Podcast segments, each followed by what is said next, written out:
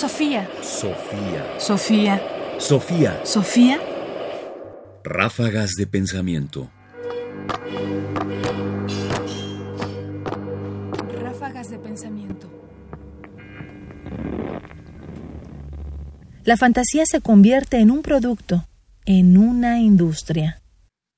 Ursula K. Le Guin es una de mis autoras preferidas en el género fantástico.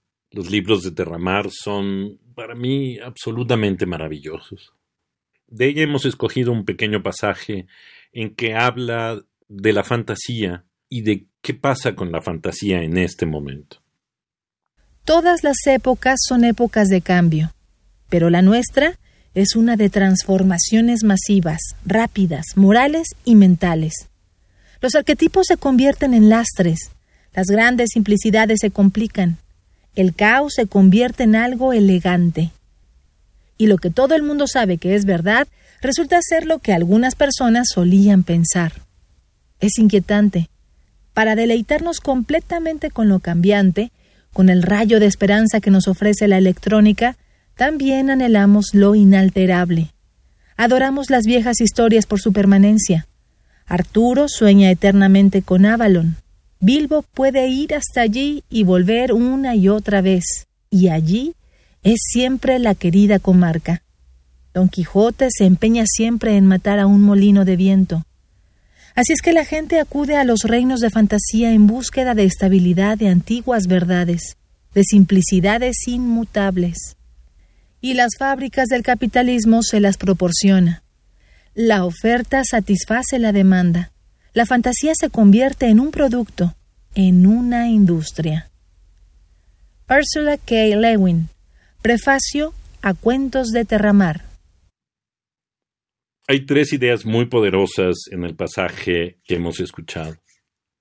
La primera es la velocidad de los cambios que estamos viviendo, que en este 2020, por supuesto, se ha vuelto todavía más vertiginosa.